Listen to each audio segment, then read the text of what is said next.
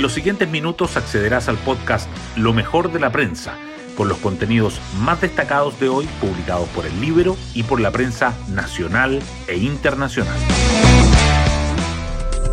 Buenos días, soy Paula Terrazas y hoy es 8 de agosto. El ministro de Hacienda Mario Marcel insistió ayer en sus alabanzas a la directora de presupuesto Javiera Martínez. Esta vez habló de la brillantez con la que ha actuado la militante de RD, pero según se analiza, este blindaje solo ha hecho que la economista esté en el centro de la polémica por los casos de transferencias de dinero desde el Estado a fundaciones. Junto con Giorgio Jackson, de hecho, ambos serán citados por la Fiscalía. El actuar del jefe de las finanzas públicas es analizado en el libro por Jaime Belolio. Marcel está completamente descontrolado. Hoy destacamos de la prensa. Fiscalía se enfoca en el rol del ministro Jackson y de la directora de DIPRES y alista citaciones para que declaren mientras los querellantes republicanos solicitan que también comparezca el asesor de la moneda Miguel Crispi, se evalúa además que sea requerido el titular de vivienda Carlos Montes. Además, activan alerta en la arista Kimun, pues el Ministerio Público intenta ubicar a Jaime Wincahue, presidente de la fundación investigada por millones de traspasos, y se emite una notificación para que se le impida salir del país. Por su parte, diputados pidieron que se indague a Paz Fuica, concejal RD de Antofagasta, por eventual rol en caso de Fundación Democrática Democracia Viva. Y PDI incautó computadores y documentos en el Gore del Bio Bio, las razones del blindaje de Marcela Javera Martínez, que agudizó la ofensiva opositora. Además, el Consejo de Auditoría no ha sesionado durante el gobierno de Boric y las expresa acelera el reglamento para constituirlo. Hacienda dice que cambios en presupuesto 2023 redujeron convenios con privados y no bajaron estándares. Los exdirectores de presupuesto Matías Acevedo y Sergio Granados discreparon sobre la explicación que entregó el ministro de Hacienda.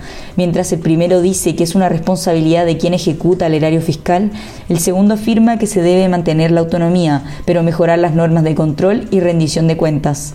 En medio de estas tensiones, el PS tendrá un encuentro con el gobierno el manejo del Ejecutivo en los casos de los cuestionados convenios y el rol de Álvaro Lizalde para frenar las críticas han crispado los ánimos en el partido que encabeza Paulina Bodanovich. Bachelet llama a no retroceder en los derechos de las mujeres y a lograr un texto habilitante. Si fuera algo parecido a esto, al anteproyecto votaría a favor. Manifiesta sobre el documento de la comisión experta. Además advirtió que si se llegara a votar en contra porque no representara el sentir de la mayoría, ya no habría apetito para un nuevo proceso durante mucho tiempo. Por su parte, la mesa de coordinación de bloques, los consejeros acordaron cinco principios para destrabar la negociación de las enmiendas. Por ejemplo, valorar el anteproyecto y buscar un consenso transversal. Y el oficialismo define estrategia para enfrentar los últimos tres meses del Consejo Constitucional, con el PC hasta el final. Inquietante récord de las listas de espera, más de 2.6 millones de consultas o cirugías retrasadas. Pese a que los tiempos promedio de espera han bajado, la cantidad de prestaciones sigue creciendo y expertos advierten que sin privados no es posible reducir la lista. Según la Autoridad de Redes Asistenciales, se está implementando un plan para alcanzar la meta que estableció el presidente Gabriel Boric de no más de 200 días de espera. En la portada del libro destacamos, exministro Jaime Belolio, Marcel está completamente descontrolado. Jaime Belolio señaló que el ministro de Hacienda se pegó un Jackson. En su defensa, la directora de presupuesto Javiera Martínez. En el podcast Política para Adultos del Libero, Pepe Aus en tanto cuestionó que el presidente Boric haya abordado el caso en un live de Instagram. Me provoca malestar la manera en que el presidente Boric está habitando la presidencia. La moneda gana tiempo y abre espacio de negociaciones para intentar corregir nueva ley de usurpaciones.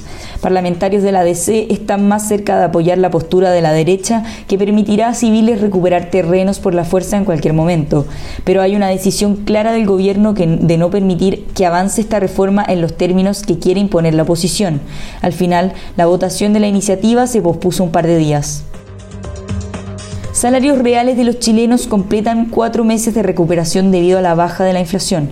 Las remuneraciones alcanzaron el nivel de julio de 2021. Las actividades artísticas y recreativas exigen el mayor incremento nominal por rubro. Según reporta el INE, la construcción sigue rezagada.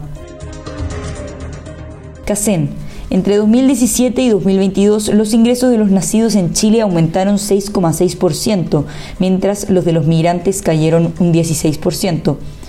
Un informe del Centro de Políticas Migratorias también destaca que a mayor tiempo en el país, mayores son las remuneraciones de los extranjeros, mientras que quienes han llegado más reciente al país tienden a emplearse en empleos informales que requieren menor calificación y son peor pagados. Y así llegamos al fin de este podcast donde revisamos lo mejor de la prensa. Que tengan un excelente día.